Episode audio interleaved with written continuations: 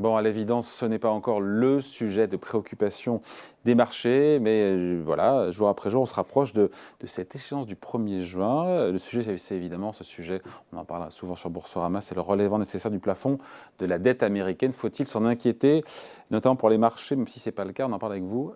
Laurent Grassin. Bonjour Laurent. Bonjour David. Bon, euh, on en parle parce que je disais, c'est euh, les, fameuse échéance du défaut de paiement théorique qui pourrait advenir, nous a dit 1er juin d'ici. C'est Jeannette Yellen, oui, qui a dit là, euh, mi-juin, 1er juin possiblement, et plus sûrement à partir de la mi-juin.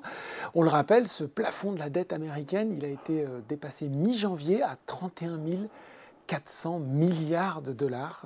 On aimerait bien. On a 3 000, on a 3 000, milliards en France. voilà, donc 31 400 milliards, je laisse ce chiffre flotter dans l'air. Et à partir de ce moment-là, eh ben, euh, c'est bloqué, c'est-à-dire qu'on ne peut plus émettre de nouveaux emprunts, on ne peut plus honorer ses paiements. Alors il y a eu des mesures temporaires extraordinaires qui ont été mises en place, mais on pourrait euh, véritablement arriver dans le dur, et ben oui, à la, fin de, à la fin de ce mois de mai, début du mois de juin. Voilà, alors on n'est pas tous des pros de cette politique euh, américaine, politique intérieure américaine. petit point d'explication nécessaire quand même, Laurent, sur ce qu'est le plafond de la dette. On ne connaît pas ça en France. Ben non, non, parce que c'est une particularité américaine. Il faut savoir que sur les, les pouvoirs budgétaires, ils sont dans les mains du Congrès, donc euh, Chambre de représentants, Sénat, et que le président des États-Unis a très peu de pouvoir. Euh, au départ, euh, on, va se, on va faire un petit peu d'histoire. On va revenir en 1917. Ce plafond, il était instauré à ce moment-là parce que les États-Unis entraient dans la Première Guerre mondiale et il fallait emprunter beaucoup. Et avant 1917, à chaque adjudication chaque emprunt d'État, il fallait l'autorisation du Congrès. Donc c'était au départ une mesure de simplification. On s'est dit là, il va falloir emprunter beaucoup, donc on va mettre un plafond de la dette, et puis on y reviendra périodiquement, et comme ça, l'État aura un petit peu plus de liberté pour emprunter. Sauf que ce qui était vu comme une simplification à la base est devenu une contrainte, à tel point qu'il a été, je crois, depuis 1960, c'est les chiffres du, euh, du, Trésor américain, il a été suspendu ou relevé 78 fois depuis les années 60, donc c'est quand, même, quand même pas mal.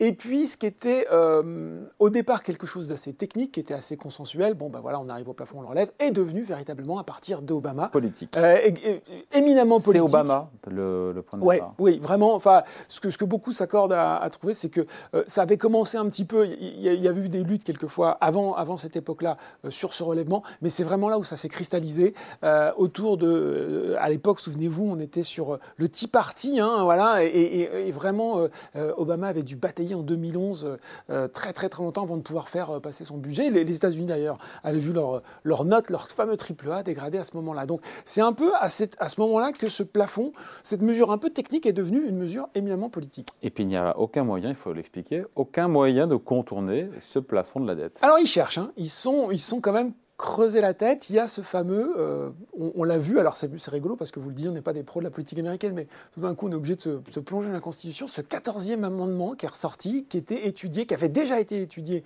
en 2011, qui était de se dire finalement c'est quelque chose qui avait été ajouté à la Constitution américaine, là, à la guerre de sécession, quand je vous dis qu'on est dans l'histoire, et qui disait finalement l'article 4, 1868, la validité euh, de la dette publique des États-Unis autorisée par la loi ne doit pas être remise en question comprendre que quand on a engagé des dépenses, quelqu'un, hein, puisqu'en fait le plafond de la dette, c'est des dépenses déjà approuvées, engagées par le Congrès. Donc on pourrait se dire, attendez les gars, si c'est engagé, on doit le passer.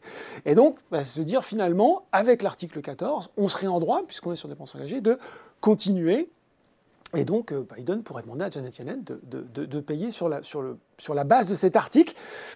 Je vous l'ai dit, ça a été envisagé en 2011 juridiquement, c'est compliqué. On a préféré, ce serait aussi quand même quelque chose d'assez euh, significatif de désavouer le Congrès là-dessus. Donc je pense que personne n'a voulu s'y frotter.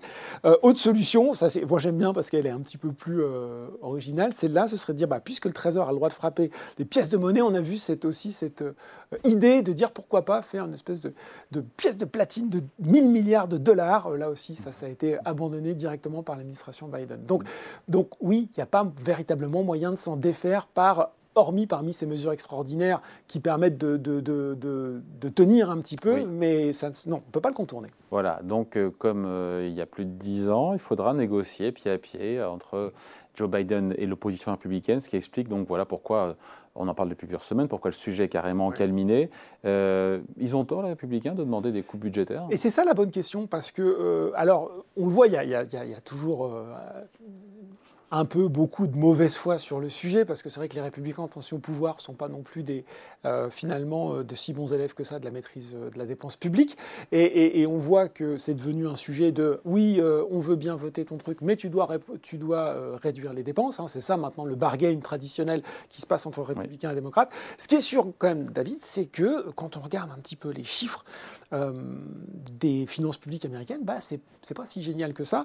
on le voit, on a un déficit de 5, 2% du mmh. PIB. Comme nous comme nous, sauf que, sauf que là où nous, notre objectif, et euh, j'espère qu'on va y arriver, est quand même de revenir euh, à 3%, là, euh, le Congressional Budget Office nous dit que on serait à 5,8% en moyenne sur 2024-2028 sur le déficit, et on pourrait monter à 7,3% en 2033. Donc on n'a pas une pente vertueuse, c'est plutôt quelque chose qui augmente. Idem pour la dette, 124% aujourd'hui du PIB qui pourrait monter encore de 20 points d'ici à 2033. Donc il y a quand même un vrai sujet de dépenses publiques aux États-Unis, surtout au moment où on a quand même eu euh, Biden dit non, grâce à moi on a réduit les impôts et tout, mais il y a quand même eu effectivement euh, les plans extraordinaires pour Covid. Puis après il y a eu les plans de rang. Maintenant on est quand même sur euh, l'IRA, l'Inflation Reduction Act, vous l'avez mentionné. 400 milliards d'euros. Alors, 400 milliards d'euros, sauf que, selon certains, euh, notamment Goldman Sachs, nous disait peut-être 1200 milliards, bien plus que les 379, euh, 400 qui avaient été chiffrés. Donc là aussi, on a potentiellement une nouvelle source de dépenses assez importante à venir. Voilà, donc euh, un affrontement politique qui n'est pas anecdotique. D'ailleurs, on en parle aujourd'hui parce que Joe Biden reçoit l'opposition aujourd'hui républicaine à la Maison-Blanche, président américain qui se déclare optimiste mm. sur l'issue des négociations.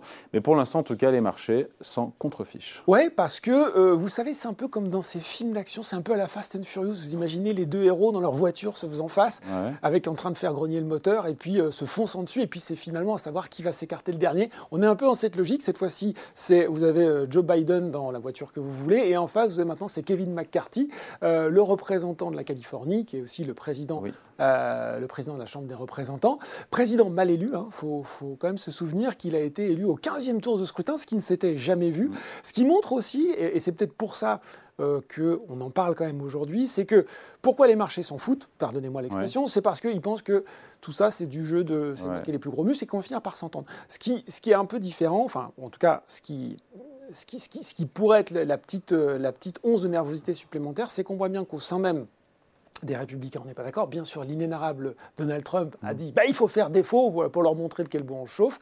Euh, on l'a dit, il a été mal élu, McCarthy, parce qu'au sein même des républicains, il y, a, toujours la ligne dure, plus ou moins focalisée autour de Trump.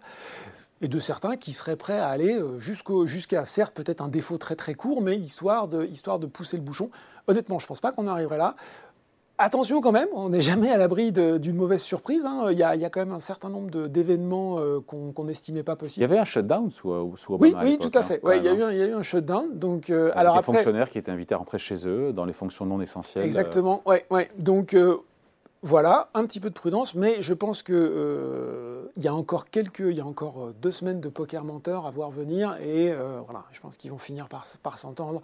Échéance du 1er juin en ligne de mire, qui serait une catastrophe pour l'économie américaine, nous a dit Janet Yellen. Sauf que d'ici là, peut-être qu'ils trouveront encore des mesures extraordinaires pour gagner un petit peu de temps. voilà, on suivra le feuilleton en espérant que ce soit un happy ending hollywoodien. Pour tout le monde. Merci beaucoup, Laurent. Salut. Merci, David.